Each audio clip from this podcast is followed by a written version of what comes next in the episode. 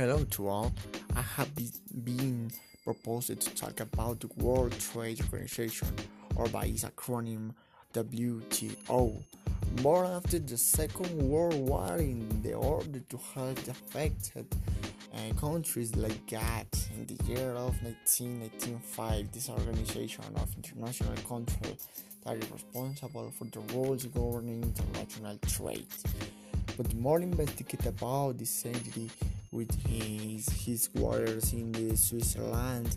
I see that its objectives and its functions seriously seek to help the planet with its, with its 164 members countries, among which the United States stand out as the world power and the greatest benefactor.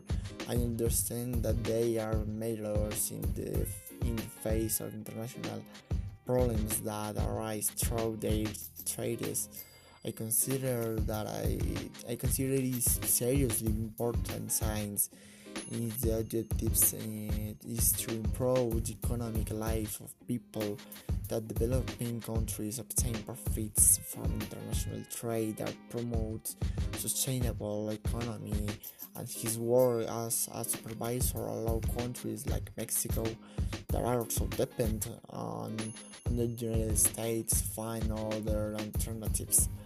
However, uh, I consider that his main enemy is the protectionism of Donald Trump. Is here desire to protect the economy of his country. His complicated the WTO to work prepared properly and even so its biggest flaw is that is a very slow entity. The agreements got last six years in, in negotiative while this happens. The economic inequalities grow and the countries oppose to some of their policies. I consider that it's not bad but has a lot of pro.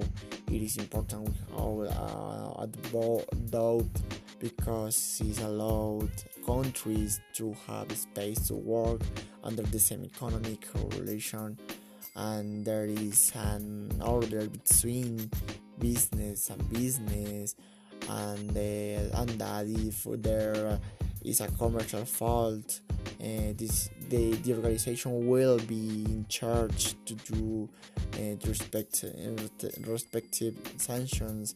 It's a matter like a referee in a soccer game once you wants everyone to play under the same and fair rules of the game and and and it is um, and this is my conclusion about World Trade Organization, an entity that, that has great aspirations that is proposed can seriously help developing countries but has many things to improve.